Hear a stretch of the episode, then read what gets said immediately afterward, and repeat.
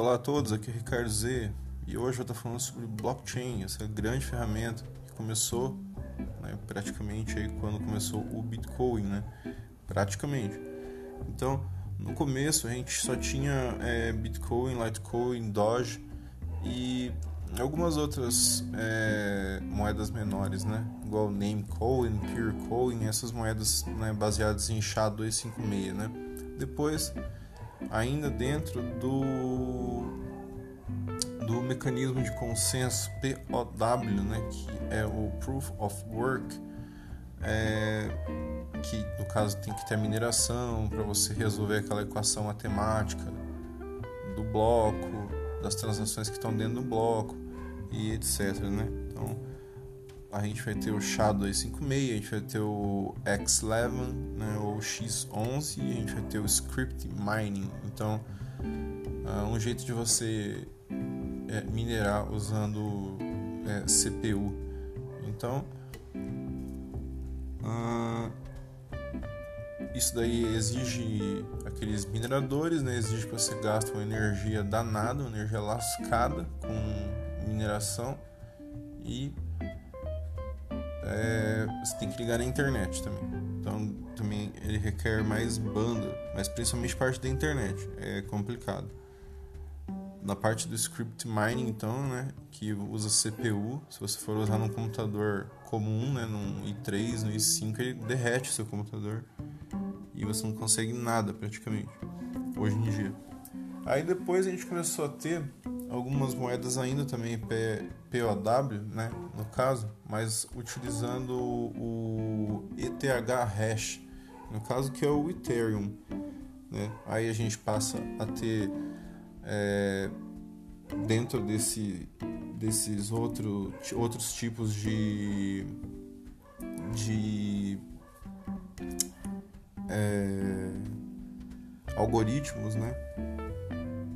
Em que a moeda se baseia. A gente vai ter aí o Ethereum, a gente vai ter o Monero, a gente vai ter o Dash, a gente vai ter o IOTA, né? Então, é, Verge, né? o Vertcoin. Então, essas moedas passam assim, passaram a ser é, mineradas de outra forma, mas ainda eram POW no caso. E depois eu acho que o que o que faz toda a diferença nesse cenário vai ser a questão da invenção do smart contract, que surgiu, na verdade, a ideia há muito tempo atrás, há uns 1993, 94, né, com Nick Szabo, mas que só foi colocado na, na prática mesmo na rede do Ethereum, né? Então, o smart contract, né, a gente tem um protocolo que ele permite né, a um acordo entre duas pessoas, né? É, onde você escreve um código, né? você faz um, um, contrato entre eu e você, escrito ali, e que ele se executa né? automaticamente dentro dessa rede, né? utilizando é, programação. Então, a gente pode fazer desde um contrato de. É, é, a gente fazer uma, uma, uma um registro, uma aposta, é, qualquer coisa, uma venda de um, um, um bem digital.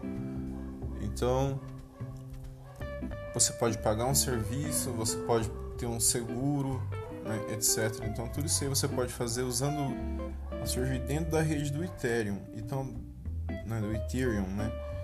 E também junto com é, os smart contracts e a rede do Ethereum, etc., surgiram também os, as stablecoins, né, as stablecoins que são é, é, moedas que estão sempre um para um com o dólar americano. Então, a gente vai ter o caso do Tether e do, do DA I, né, ou DAI. Então, são essas as primeiras aqui, né, para falar. Depois a gente vai ter aí agora, na minha opinião, a cereja do bolo, né, que são as moedas que são o Proof of Stake, no caso Proof of Stake, você não usa mais essa parte de, de resolução de algoritmo matemático com computação. Você utiliza validadores, né, os validators, que são é, é, votados ali né, dentro do, do sistema, dentro do blockchain, sendo nós, né, sendo nodes de confiança, nodes que têm bastante atividade e que possuem bastante stake, né, ou seja, né, eles têm bastante volume dentro da rede, é, mas no caso de possuir a moeda, então às vezes pode ser é, um grupo de pessoas, né? Então é um jeito é, relativamente mais é, é, honesto, assim, digamos, do que o POW, né? Já que lá você tem que ter poder de computação. Então, se você pegar o que aconteceu, por exemplo, com a China em 2015, né, o custo de energia era praticamente zero, o custo do hardware para eles era praticamente muito, muito, muito baixo e o Bitcoin ainda estava numa fase meio primária ainda. Então eles mineraram né, o, o, máximo possível. Acho que nunca se minerou tanto Bitcoin como naquela época. Né? E isso tudo foi antes das mudanças assim, grandiosas no Bitcoin, mas então quer dizer eles tinham maior poder de mineração, então eles é, praticamente controlavam né, a moeda e, e, eles tinham os rewards da rede, né, os blocos que, que sempre vinham de premiação por você minerar, sempre ia para eles, os pools principalmente lá da China. Então isso aconteceu em 2015 e isso foi um pouco antes do Ethereum né? Então, mas agora mudando, indo para essas novas Proof of Stake, nós temos igual o Cardano, temos o EOS, EOS.io, temos o Polkadot, temos o STEM, o Tezos, o NXT e o Tron. Essas elas são cryptocurrencies que a gente poderia ficar aqui falando demais, demais, demais. Porém, existem algumas aqui que cabe ressaltar aqui, no caso, o Cardano, porque tem toda uma lógica de blockchain diferente e o Cardano tem uma algumas particularidades que outras moedas estão bastante longe, digamos assim, de ter. É, Deixa só eu pegar aqui para falar com bastante certeza. Né? Então, é... Opa. que é a plataforma né, que chama Marlowe. Né? O Marlowe é um sandbox que você pode escrever os seus smart contracts em JavaScript, em Haskell.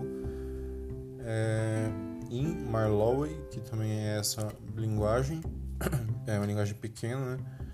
e em Blockly. Esse Blockly, ou Blockly, sei, é, é extraordinário. Se você vê, né? é, é a linguagem mais de alto nível, a linguagem mais alta possível, que uma pessoa pode praticamente ler, assim, uma pessoa que não tem... A pessoa super leiga pode ler e ela entende e aquilo lá é um smart contract, né? Então, né, a pessoa X paga Y dentro do tempo Z, né? E tem tudo ser juros, mas tudo isso está dentro do smart contract e está escrito dentro de um programa ali em Haskell colocando ou em JavaScript colocado dentro de um blockchain que é o blockchain do Cardano. Por exemplo, a gente vai ter o EOS, que é um, um, um blockchain que tem uma super velocidade e que também é bastante voltado ultimamente para a parte de jogos, né? Se você for analisar ali os decentralized apps, principalmente naquele no radar que tem né, no depradar.com tem uma parte lá onde tem o ranking, você ver que várias moedas estão, vários aplicativos estão feitos né, em cima do EOS e principalmente parte de games. Quando sempre é games aqui assim, você vai ter vários em EOS, alguns feitos em Vox, outros feitos em Thundercore, né? Mas a gente tem outros feitos em STEM, outros feitos em Tron. Então tem toda essa é, versatilidade, todos esses protocolos, né? Então aí no DEP Radar. Então o Wheels, né, voltado mais para jogo, o Polkadot, se pessoas lerem, né, o white paper, vão ver que é uma que é um cross chain, né? E quem escreveu o white paper dele foi o Gavin Wood, o mesmo do Ethereum. Então o Polkadot, ele é um, ele tem também uma uma lógica bastante diferente, assim como o Chainlink, também uma outra moeda que utiliza é, eles utilizam outros tipos de protocolo que vai um vai ser por exemplo o EOS ele usa o DPoS né então que é quase igual ao Proof of Stake então aí a gente vai ter é, que nem por exemplo é, Tron, que está mais voltado para a parte também de jogos e de aplicativos de rede social, de gambling, né, de jogos, jogos de azar, etc. E e também esses, esses, essas novas criptos elas estão muito ligadas assim muito ligadas ao lançamento de jogos de software né de redes sociais e dos chamados NFTs né dos non fungible tokens é onde você pode ter aí uma, uma carta, né? um, um quadro, às vezes uma pintura, uma arte digital que você pode pôr um valor nela e você colocar dentro do blockchain, sendo você o dono desse artigo digital, né? ou até físico, né? mas que tenha um registro no blockchain. Então, que ele vai ter né, todo, toda uma formalidade para descrever que ele tá que ele é seu, que ele é original, feito pelo autor mesmo, e que quem tiver uma cópia daquele lá vai ter uma cópia sua. Né? Então, é, eu vou destacar essas moedas.